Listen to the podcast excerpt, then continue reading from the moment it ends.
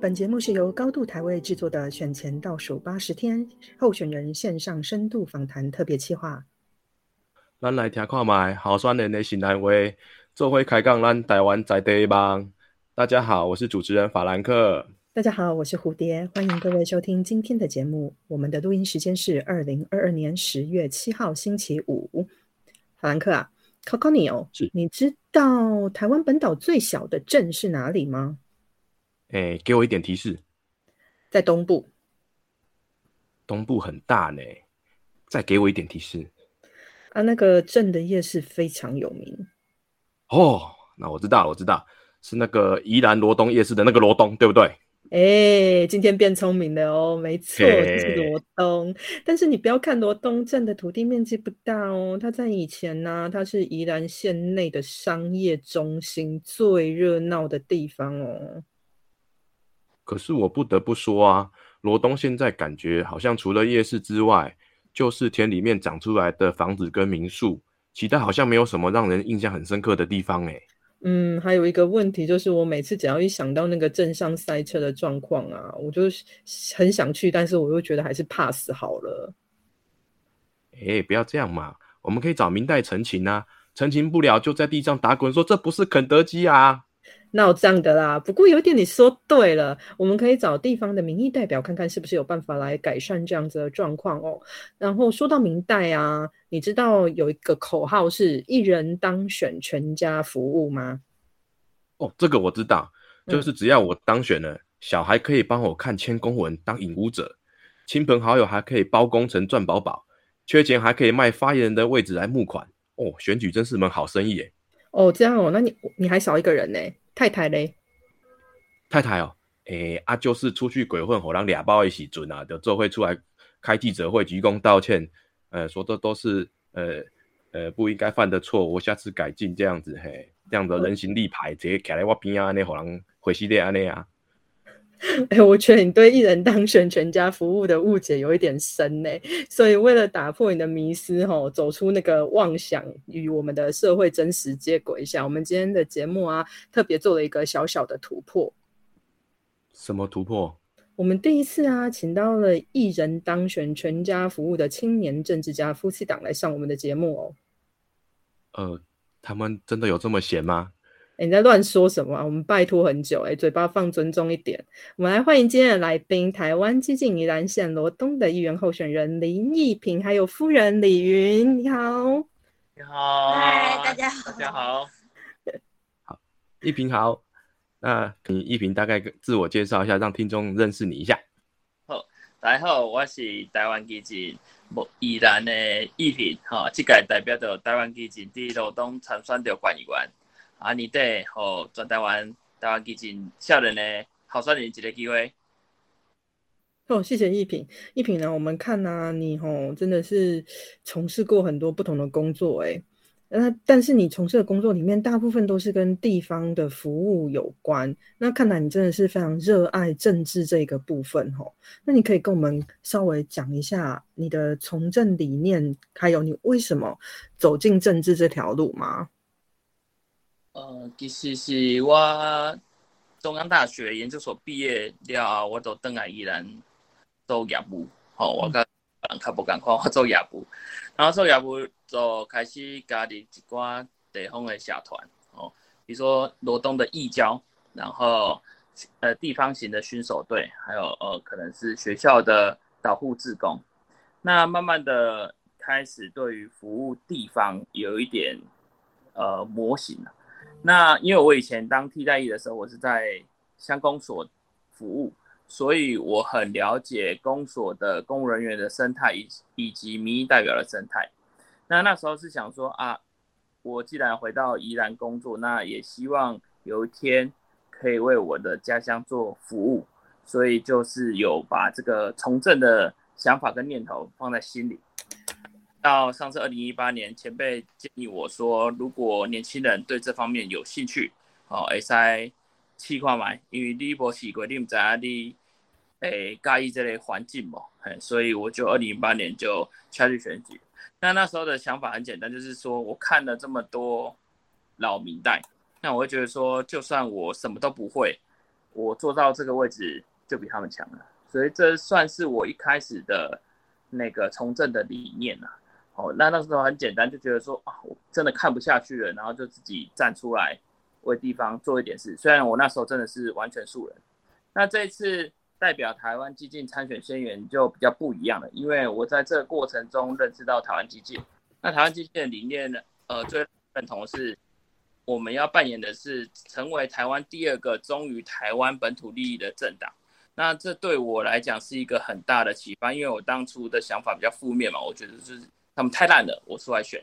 那我现在的想法是，嗯，我们需要，我们可以为台湾做一些事情。那我们就是要成为台湾第二个本土的政党，让台湾的呃民族政治是一个正常化这样子。那这样我就有一个问题啊，你说你们想要成为台湾第二个本土政党，那明明就有第一，你为什么不当第一？呃，现实面来讲，我们确实是。讲现实面好，就只有我一个民意民民意代表，那这就是最现实面的。那我们当然是希望慢慢从慢慢的累积开始啊。那我们现在是第二个嘛，第二个忠于台湾本土利益的政党，这是非常明确的。因为有些人的有些政党的中心思想其实没有这么明确，但我们非常明确，我们就是为忠于台湾本土利益。嗯。好，那我想问一下太太哦，太太难得来上节目，我们要让你发声一下哦。在这个过程当中啊，那个一平就是选下去了嘛，然后就坚持选下去了，然后现在又加入激进党哦。你我知道你们一开始认识的时候，他就已经在政治圈里面工作了。那他这样子，嗯，又把你一起 拖下去做选战，然后跟他结婚以后，好像也就是一人当选，全家要这样下去服务哦。你有没有？中间有没有阻止过他说啊，我要比较正常一点，回归平凡人的生活啊？还是说哦，其实我也蛮乐在其中的，我也很我也很希望可以为大家一起服务。不知道你的心情是什么样子的？诶，心情我是没有阻止过他，相相反的是，我还蛮支持他的。我是真爱呢，但是。但是我其实也是常常在这个过程当中，对于自己的角色跟定位一直在在就是在拉扯，跟嗯，就是在在思考说该怎么做比较好。因为就是我比较麻烦，是因为我又是身为他的太太，所以有时候我要呃必就是角色的拿捏必须要很好。对，有时候我不能太多干涉。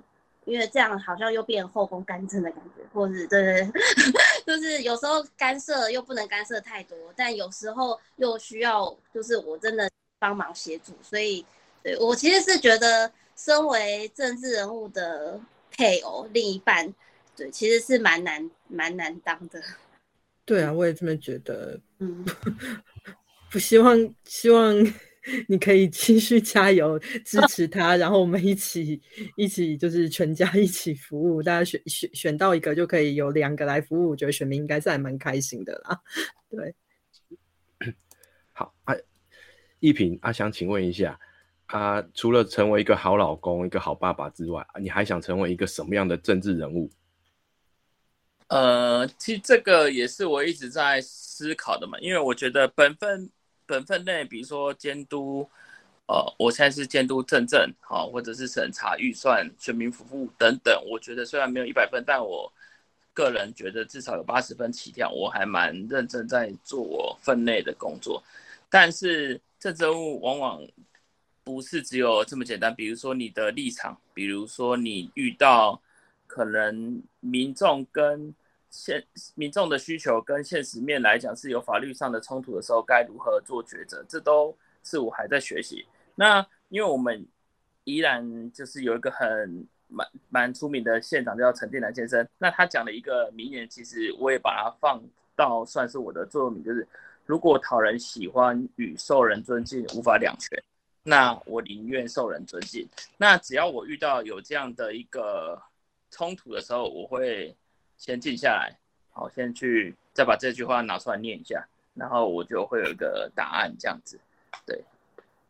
除了刚刚提到的呃陈定南先生之外，那关于你自己呢？你还有什么想要让选民知道、多认识你一点的地方？嗯，就是大部分的人对年轻人，可能我们依然比较传统，或者是比较乡下一点，呃，会对于年轻人抱着一个叫新政治的一个想法，但希望说我们年轻人出来选就是新政治。但大部分宜兰的年轻人几乎都是正二代，不然就是国民党有系统性的培养的，他们庆功会出来的。所以所谓的新政治跟旧政治，反而其实没有到那么的明确。那呃，我觉得其他选民应该知道是说，不管是新政治也好，旧政治也好，它都有它的好处跟值得学习的地方。那有些人会觉得说，比如说好，我我我有跑公绩。好，那有些年轻人就觉得说啊，你是新政治，你你怎么会去跑公绩？但其实我们在旧政治里面加入一点新政治的元素，比如说我跑公绩，但是我从我之前选四年前选举到现在，我都没有呃都没有包白包，也就是没有电仪。我觉得在旧政治里面加入一点新政治的元素，慢慢来改变这个文化，我觉得很重要。就是说成功的经验非常重要。我上次选举我没有插任何旗子。那我选上之后，我的同事或是其他政治人物发现，哦，原来没有插旗子也可以选上，所以我觉得成功的经验是非常重要。新政治跟旧政治的融合，我算是新政治跟旧政治的融合。我希望让大家知道一点，就是说我们极力在做的是新政治没错，但是旧政治有它的好处，有它的呃必要性存在，但是我们会努力创造出更多成功经验。让大家慢慢的来改变这个选举文化。嗯，我觉得这是一个很不错的思维想法诶，因为其实新旧融合之后，再做出的一个改变，不就是创新吗？我觉得这是一种创新的模式，我们社会就是这样子来进步的哦。那因为你现在是要选的是宜兰嘛，罗东那边的议员，对不对？那你可以帮我们介绍一下你的这个选区吗？有什么特别的地方吗？这样子。好，我们的选区就是呃，刚刚有提到，就是全台湾最小的乡镇市，这个层级最小的面积的乡镇市。那我们其实有一个有名的龙夜市，那其实我们还有一个也很有名的叫罗东运动公园，那也是在陈金南先生的时代规划，然后由习坤呃那院长的任内完成。那一直到现在。这两个都算是全台湾对于罗东印象最深刻的一个地方。这样，那我们面积真的很小，那每天来这里上班的人进进出出，所以对于新人或是对于年轻人来讲，罗东算是一个可以挑战的选区。这样，是因为它比较小，所以跑起来比较方便吗？这样你对手会变很多哦。你确定你要这样讲？是，诶，其实。越多年轻人出来选举，不见得，不见得对我来讲是一个打击啦。我觉得这个文化或是这个风潮带上来，我们可以做新陈代谢。因为宜兰的民意代表年纪都偏大，那如果年轻人有想法的年轻人，或是有呃比较偏台派的年轻人，大家一起合作，其实是可以凝聚成一股气势啦。那。依然种种的选选选举制度来讲，对于年轻人是不友善的。那如果年轻人可以串联起来，我觉得反而对我不一定是一个打击啊。那回到刚刚，为什么罗东适合年轻人？是因为它是商业的城镇，它每天进进出出的人很多，那它相对的高楼大厦也比较多，所以它搬进来的就是新移民的人，他可能对地方的民意代表不熟悉。那他们对于旧的老派的民意代表，他们比较不熟悉，那个连接度也比较低，所以罗东对于新的年轻人的候选人，他的包容度会比较大。是，所以这样看起来，呃，罗东是一个非常有机会的地方。那但是我们也发现到一个很有趣的现象，那宜兰分西北跟西南，哦，就是宜兰市区在就是罗东镇这边，啊，像这几年看起来。反而是宜兰市区的发展，呃，远超过于罗东。还有像蓝城金逸这样子的好的饭店，然后还有那个阳明的那个医疗体系进驻。那罗东呢，我只记得那边还有只有圣母医院嘛，对不对？那相较之下，这个城乡差距好像可以越来越明显了。到底是什么原因造成这样的差距？哎，好。那其实先讲为什么西南西北好了。西南西北的划分就是以南阳西为界限。那西北的发展的重点在宜兰市，因为那里有县政府，那是行政区。那西南这边的发展重心在罗东，因为罗东以前是林业加工的一个非常重要的一个城镇。好，那以西南西北做划分，当然就会要谈到这两个城镇。那这几年来发展，确实宜兰是以前大家都觉得它是文教区，它很有文化气息。但是自从刚刚讲的蓝城新月广场盖下去之后，那以前是宜兰县政府，然后宜兰县政府移出去之后，然后蓝城新月在那边盖百货公司，那是目前宜兰唯一的一间百货公司。那它结合它的呃宜兰市的旧城区，然后百货公司在在过去点有宜兰大学，宜兰大学也是宜兰呃平地啊山地那种在山山上的不讲平地的唯一一所大学，所以变成它就是三个三个商圈串联起来，它形成一个很大商圈。所以为什么会觉得这几年宜兰市的商业发展好像比罗东好？这是确实的，因为它的市场已经成型了。然后，呃，你下雨天，比如说现在宜兰疯狂下雨，你能去的地方就只有新月广场，可以看电影，可以吃饭，可以逛逛街。这是罗东目前没办法提供的一个商业行为。那，呃，差距有可能越来越大的原因，是因为据说啦，新月广场就是南城精英精英酒店，还要在宜兰市再盖一个饭店跟商场。那对于罗东来讲，就是一个更大的伤害。那所以其实我的证件里面也有提很多如何重振，或者是再重整一下罗东商圈的一个规划，这样子。对，好，好，既然你讲到了证件呢，我们今天最主要的其实就是想要来听一下你的证件。哦，对，宜兰提出了什么样的证件可以为选区带来改变？你可以跟我们大概说一下，然后重点讲一下你的证件是什么吗？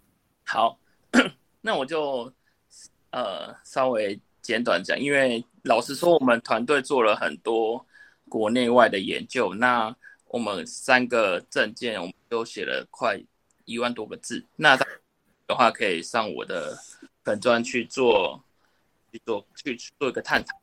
讨论了，好，第一个是高铁通车后的交通接驳。高铁通车，其高铁我们已经，我我们团队已经不再讨论说它到底要不要来，它来要放在哪里，而是我们讨论的是它来了之后到底能不能撑起它应该要有的效益。所以我们在讨论是高铁来了之后，第一个你的接驳完全是没有做一个规划的，比其他的呃高铁站可能它公公车的路线或者是它计程车的。呃，数量或者是它共享载具，比如说哦，脚踏车、共享脚踏车或是共享机车都很完善，但依然连共享脚踏车跟共享机车都没有。那我搭高铁来，我下来，然后那里是一个郊外，完全什么都没有。那我到底我搭车来，我搭高铁来，我就没办法移动了嘛？我没办法去去宜兰的每个地方去做呃游玩之类的等等。所以高铁通车后。的交通接驳是非常重要的。那这个证件里面，其实我们还有稍微谈到一个，就是说高铁通车，我们希望是做游把游客做分流啊，比如说中南部的呃游客想要来宜兰玩，那他可能因为路程比较远，他可能可以选择高铁。那高铁来了之后，呃，就可以解决呃车辆不要那么多。那我们希望罗东市区的车辆也。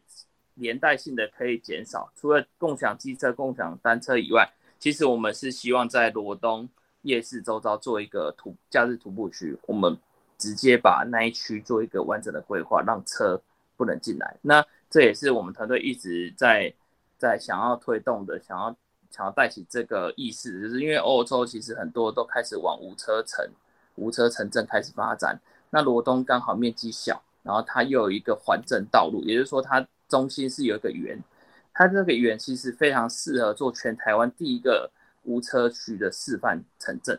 那当然一开始可能我们没有到直接一个圆，我们谈的是假日的夜市周遭的无车区，让人们去感受到走路在街上逛街，或者走路在呃感受这个城镇的美好。对，这是我们第一个第一个证件。第二个是铁路高架。后桥下的空间活化与运用，因为铁路高架在宜兰已经谈了三四十年了，那好不容易最近已经开始有在进展。那我们关心的是桥下面的空间的如何运用跟活化，我们有做了很多的案例探讨。那台湾目前做的最好是台中，那大家有机会可以去看看台中那个高架铁路高架以后桥下它空间的运用是非常棒的。那我们也希望说在罗东甚至整个宜兰做一个好的规划。那呃，我我把罗东这一段切成三个部分。那有一部分是第一个部分是靠近林场，它有一个畜牧池。那我们知道，其实林业太平山禁伐之后，林业已经开林业的活动已经开始萧条下来。那林场的畜牧池其实它目前是比较算是观光面，它没有实际上的呃再有木头进去畜牧。对，那我们希望是把这个高铁。哎，台铁下面的空间刚好会经过这段，我希望可以做一个桥下做一个戏水，或者是说水上教育的一个场域哦。因为日本有一个案例，那他就是把呃水引引进来运河里面，然后做一个小朋友的呃水上的教学哦。因为其实宜兰沿岸对于海是禁止的，虽然说我们是沿海的城镇，但是它是禁止呃民众去多认识水。去多去体验水上活动，这样，所以我是希望可以在这一段做一个水上的教学。第二段就是靠近林场到火车站，这下面当然是商圈活化嘛。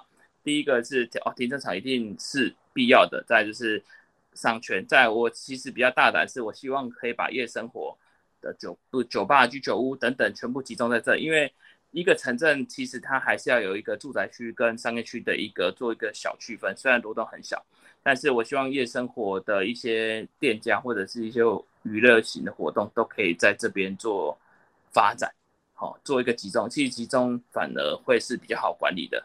再来过火车站，再过往东山的方向，我们因为它过去就是比较自然生态，我们希望在这里做一个自然生态的一个场域的合作，这样好，这是我第二个铁路高架桥下的空间运用与活化。那第三个就是我们。追了快两年的一个蛮大的议题，就是罗东镇公所要重建。那现在分成两派，就是一派是国民党，他们希望在原地重建；我们而我们呃党外或者是说民进党，我们是希望迁出去郊外。那其实按依照正常逻辑，你市区发展到饱和了，你的公家机关理论上应该是要移出去外面，让市区再重新再做重重整之后再。商圈再重新规划，可是他们却想要在市中心盖一个行政大楼，那晚上就是没有任何的商业活动，然后也是就是晚上的文字馆，那我们是不能理解这件事情啊。那所以这个是我们一直有在推的。那刚好我们龙夜市，如果大家有来过龙夜市，会知道旁边是一个中山公园，然后前面就是立体停车场跟镇公所，它是一个非常完整的一块广场。那我们也希望这个广场从政工所迁出去之后，重新规划成台湾的一个新亮点。大家如果有时时间有兴趣去上网去搜寻一下，人家现在广场的设计是非常的，呃，除了方便性以外，或者是民众的休憩的地方也好，其实它是规划的非常美的。所以我是期待说这一块，全台湾要再找到一个。这么完整的一块广场是非常不容易的。那台罗东有这个契机，我是希望说可以往这个方向做推展。这样，那第四个就是跟我们县长弊案有直接关系的大罗东地区防灾治水征收区区段征收案。那这个就是呃本来就是县议员应该的职责啦，监督的职责。那我如果选上进来县议会之后，我会对这个案子做。呃，落实的追踪，这样是。那刚刚讲到的都是对于呃这个城镇的交通，还有它的新的样貌的一个规划。那可以听听看，说对于在地的老人、小孩，还有青年返乡的青年，或者是在地的青年，有没有什么样的想法？好，哎，呃，有些人会问我说，就是说，比如说，哎，宜兰的产业发展，或者是说如何创造。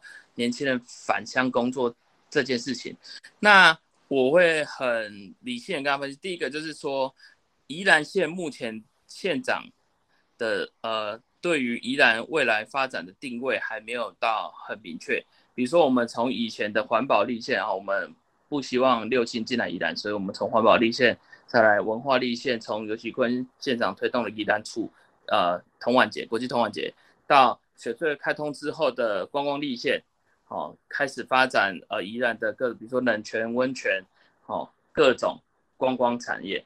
可是走到现在。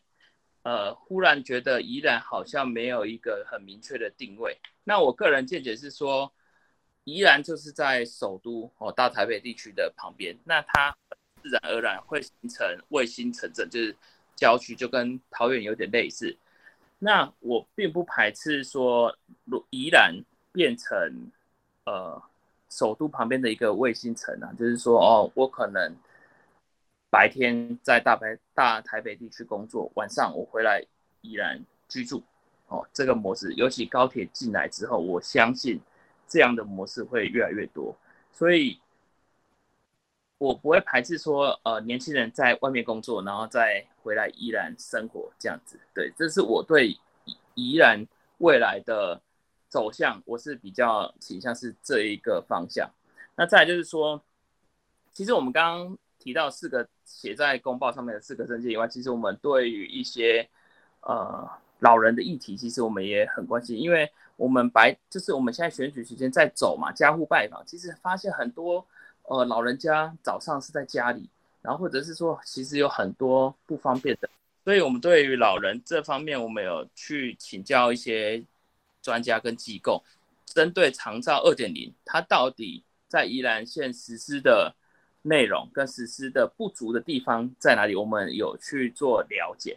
那他给我们的建议是可以做的是，第一个先去社区成立银法的那个健身俱乐部，就是说社区现在不是你去唱歌、你去跳跳舞，这个就叫有发挥它的长照功能，而是去训练它的肌肉，让它跌倒。六十五岁以上，呃，第二大死因叫跌倒，跌倒会引发。老人家后续各种慢性病也好，或者是各种生活机能开始衰退的主要原因，所以训练你的肌耐力是非常重要的一件事情。所以他们建议我是说，可以从社区发展英法族健身俱乐部开始，这样子。哎，这是这是第一个。第二个就是说，呃，当然很多很专业，但是他说从失智失能这一块。失能的中度到重度非常快，那如何在轻度到中度这个期间做一个预防？轻度到中度是可以透过我刚刚讲说，比如说肌力的训练，开始延缓它的它的进程。所以希望透过村里长的这个功能跟社区这个功能把它串联起来。幼儿部分我们比较不谈福利。也因为这个零到六岁国家养，这个国家中央都已经很注重。我们谈的是孕妇产后的状态，因为我们自己生了两个小孩，那我们知道说，呃，生生之前当然要很多关心跟喂教，其实生之后反而更应该关心产妇的状态。产后忧郁症其实在台湾越来比例越来越高，但大部分会好。但少部分会转成就是常态性的忧郁症。那如何在他生完之后给予关心跟咨询？我觉得这非常重要。那像我们，比如说我们就遇到，哎，泌乳，泌乳的问题，就是说妈妈很想要喂母奶，但是可能乳腺都堵住啊，然后导致她心情很忧郁啊，然后现在又提倡说喂。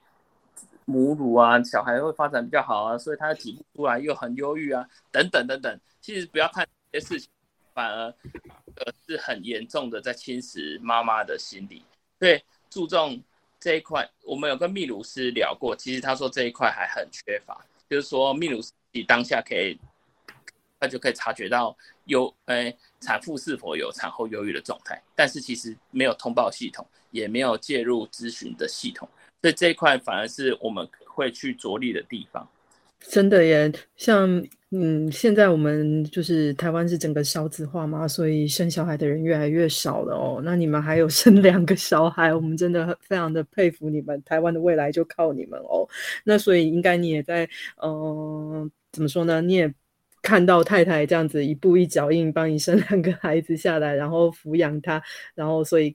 所以可能也因此这样子想到一些呃跟产妇啊跟之后的育儿有关的一些呃政策发想这样子。那我们这个时候就想转过来问一下太太吼，那你看你们在跑选举做政治活动的时候，其实你是在生产。然后你再带小孩，然后你还要帮忙依萍的政治呃政治活动，帮忙他的工作，你就是他的助理。然后他还跟我们说：“哎，那个你要问我太太哦，不然我怕我会忘记哦之类的。”这样子的话，我们真的觉得太太好辛苦哦。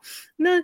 那我们知道你都一直非常的在背后支持他哦，是真爱。可是在这当中，你有没有什么，还是有的时候觉得撑不住了啊，或者是发生一些什么样特别的事情？你们是怎么如何达成沟通协调，维持家庭和平的？可以跟我们分享一下吗？嗯，就是选战的过程当中，就是因为大家求好心切嘛，所以争执是一定的。对，但是。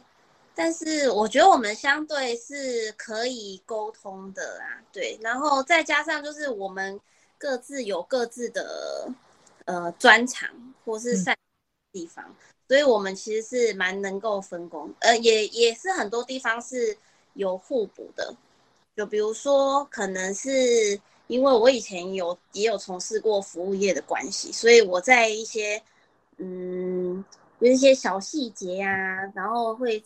照顾到一些我们接触到的人的一些心情的时候，对我就比如说这些，我就会特别注重，就是说我比较细心这样子。对，但比如说在政治判断方面，我就比较不足。对，因为毕竟我我不是我我不是那个政治人物，就是我只是都是从旁协助。对，那那再加上就是我因为以前工作的关系，可能都是行销方面啊，举办活动方面，所以我就可以去补足。就是他，他这边可能比较难，难去，呃，就是因为他他自己本身他是没有办法下来去办活动的，那他需要别人帮忙帮忙他行销等等的，那可能就是我可以去帮忙他的地方，这样，对啊。但是当然就是，嗯，我觉得太太当助理有一个很好用，就是你有一个二十四小时的，对，因为我那什么时候休息啊？应该要给你休假才对啊。我们我们几乎没有休息，我们连休假的时候都在说，都都会讨论说，哎，那个明天的行程怎么样？然后睡前我们，因为我们其实很常聊天，我们不管是开车的过程，或比如说睡前，我们可能都会聊天说，哎，其实今天发生了什么事，然后是不是应该要怎么做会比较好？对，然后明天有什么行程，那我们是不是要怎么去分配工作等等的？对，所以是是，而且。因为他要记的事情太多了，那每天接触太多人，所以就变成我我也要去，我我的脑袋也要变成他的记忆体，就是我要帮忙去记一些事情。哦，真的让我们印象非常深刻哎。嘿，一平有话要说，请说。我这里稍微补充一下，就是我目前是罗东的证明代表，我们是没有助理的，所以我太太算是。算是我的自工，就是也就是说，他帮我做任何事情，他都是没有薪水的。所以他一方面 可能还要，因为我们的薪水平均下来大概六万出，所以我他还需要帮我呃补贴一点家用。他因为我没有在补习班教数学，那我现在投入选举就变成我的数学，他就要去帮我上这样。他。哎，你这个太太非常好用哎，万能哎，什么都可以帮你做。我也想要一个。那我我之前做，那我投入政治之后，我的客户全部也都转由他来做一个服务，就是他算我的的的后援。对了，就是我我只要不行的事情，但是又放不能放的东西，他就必须帮我扛起来。对，而且可能有时候都是没有薪水的，所以。他算蛮辛苦的，当然也很全能呐，我蛮佩服他的。对对对，这到底是一个什么样子的机器人组合？我觉得好可怕哦！真的很羡慕这样子的夫妻相处，这样互相扶持。哎，那也而且有这样强大的后盾啊！我就在想啊，假设未来不幸哦啊，还是妙妙姐当县长的时候，那一平你进了议会的时候啊，你有这样强大的后盾支援你。你会想要怎么面对妙妙姐啊？倘若不幸啊，你不屌啊，哎啊，在地方继续在耕耘的时候啊，你还会想要做什么事情来面对这样子的县长、县政府？呃，先谈，先谈，其实这有好几个选项，是他如果当选，我也当选。好，他如果当选，我也当选。我觉得最重要的一点是要让他清楚的知道说，嗯，他身为一个县长，他要有一个自治，也就是说，他不可以把所有的事情都交给他的家人去处理，尤其是内政的部分，因为他毕竟他有很多事务官或政务官可以去做一个处理。那再就是说，他因为这次起诉的的案件，其实就是我讲的民众的需求跟法律上其实是冲突的。这件事情他要知道，他身为一个民选公职，甚至是一个一线之长，他要做好区分，他不可以说大家都欺负他们孤儿寡女。他当选的前提下，我不管当选或落选，我觉得还有一件事情是。选民的教育啦，当然我们政治人物不能说什么去骂选民或什么，但是我，呃，在我在宜兰，我谈论县长弊案的这件事事情来讲，我的频率或者是我的力道算是还蛮大的。当然会有一些地方的长辈会觉得说啊，你都卖公益啊这啊，你家己讲你家己的好啊啥啥啥，然后或甚至有些会说啊，贪污没关系啊，他有做事就好。那其实我有时候就很想呛他们，就说：那你这都是讲讲你酒驾把给卖弄西郎的后，这个是逻辑上非常一个荒谬的。那我觉得造就出这样的一个生态，或是造就出这样的一个怪物，其实是选民都有责任的，并不是说我一个民意代表我要公告系搞搞波澜就就会改变。没有，这是一个选民结构或是选民的素质要在做提升。那我们主席一直提醒我们呐，我们政治人物除了呃自己培养自己之外，我们其实是要做一个政治教育。我们不是只是出来选举，我们是要做一个政治教育。所以，我我我觉得这是不管我选上或没选上，我都会在努力的一点呢，就是大家觉得民主圣地的选民的素质怎么变这样？那我觉得我是宜兰人，我我有这个责任在这方面多出一点力，这样。嗯，那。感觉你在，因为你们就像我们刚刚当初问你的吼，你们党部远在 高雄，然后你们在宜兰哦，非常的遥远，会不会觉得有一点孤单寂寞，觉得冷吼？都好像后援是不是会比较少啊之类的？那有没有有没有一起人有有没有其他人跟你一起组成一个什么连线呐？然后大家一起往前冲，然后那种团结合作的感觉？呃，其实我觉得这个。有有一件，有有有另外一个范例是非常适合形容，就是说活习，就是说有点距离就会有一点美感。我觉得，然后如果你比如说你在高雄党中央下面的候选人，当然主席每天都去党部，当然就战战兢兢，但但前提是候选人要够成熟了，因为毕竟我本身选过局，然后我也记。做了四年的民意代表，我大概知道选举的操作跟步调。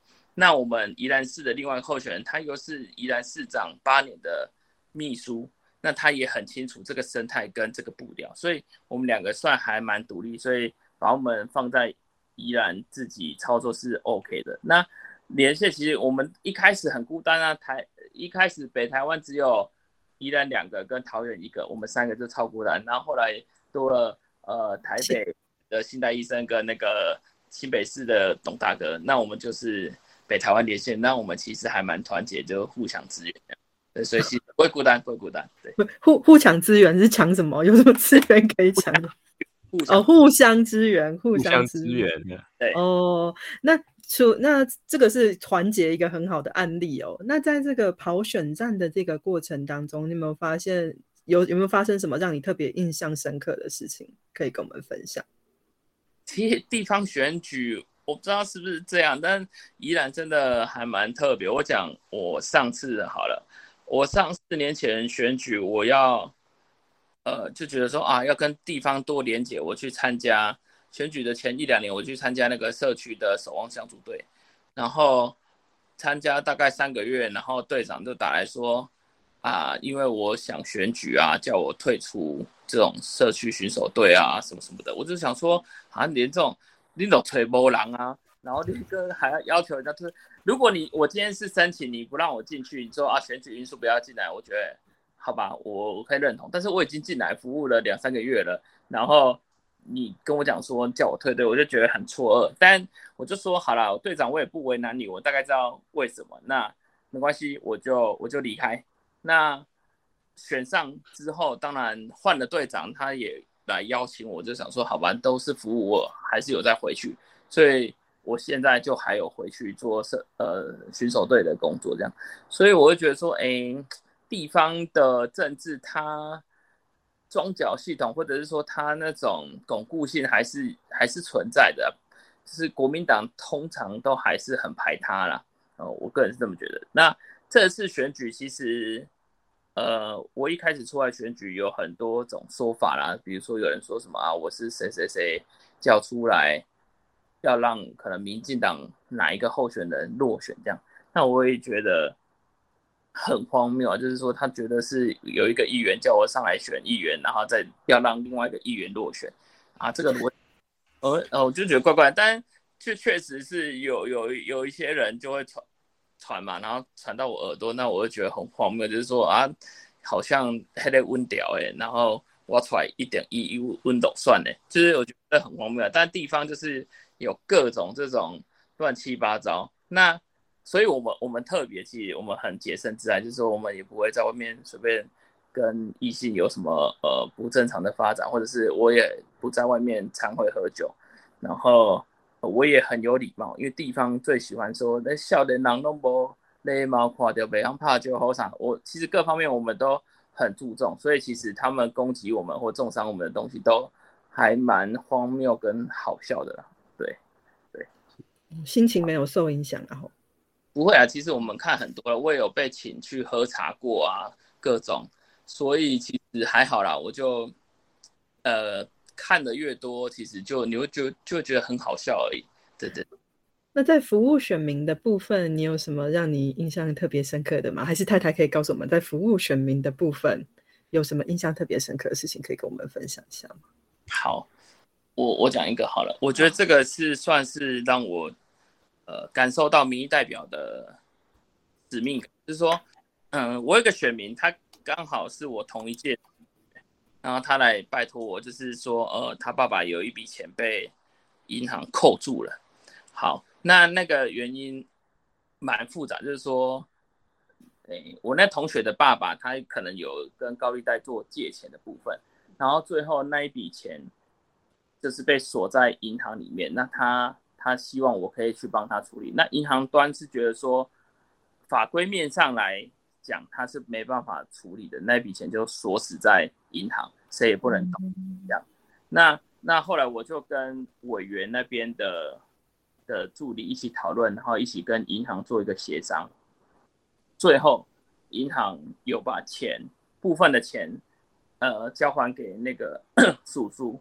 这样，那在这过程当中，那个叔叔就一直说什么啊，一一呢？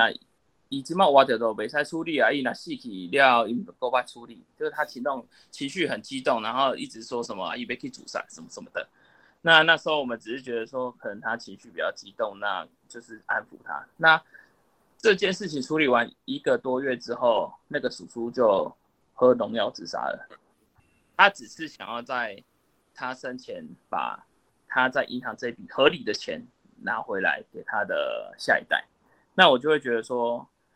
这件事情，我虽然是一个代表，但是不管是县议员也好，或立委也好，其实都没办法处理。但是我们愿意耐着性子下去处理，最后解套，把呃算叔叔生前的最后一个心愿给他完成。那我觉得说，哎，那个当下我会觉得说，那个我终于懂为什么民代表使命感在，就是法规面是死的，但是其实是很多事情是可以做协商跟处理的。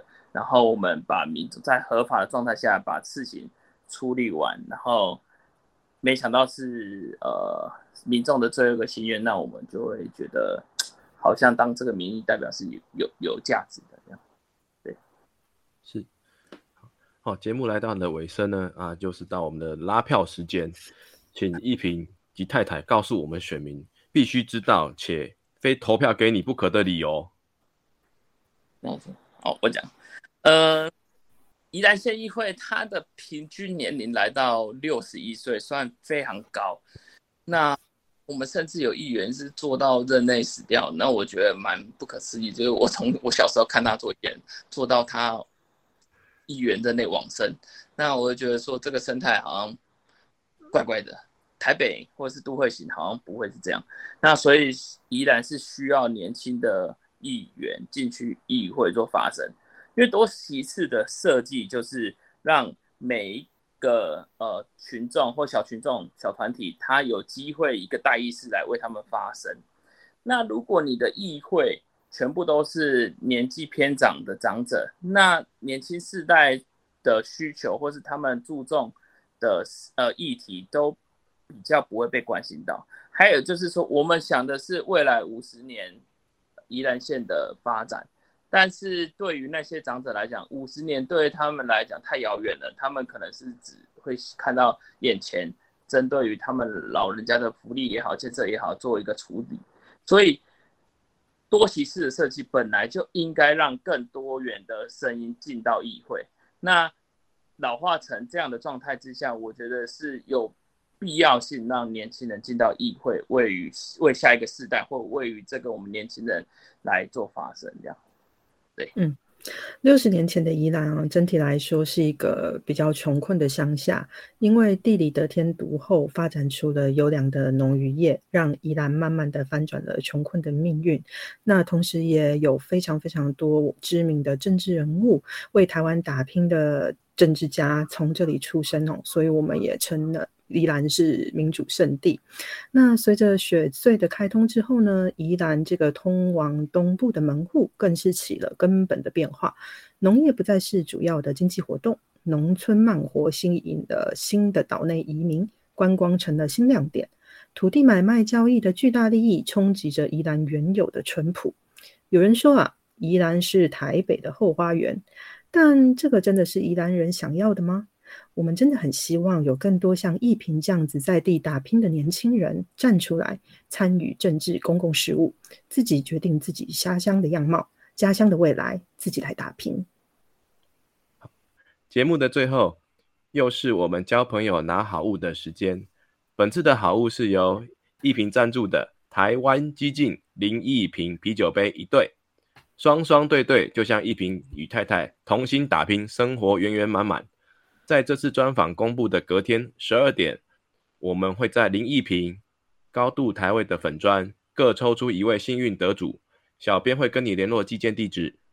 嗯，请大家在留言处给一平加油打气，一平一人当选，两人服务，CP 值真的是超级高的哟！分享给你的亲朋好友，最好是宜兰罗东的选民，一起来留言参加拿好物活动。今天真的太谢谢一平跟夫人了，谢谢大家的收听，我们下次再见，谢谢一平，谢谢夫人，一平，拜拜，拜拜。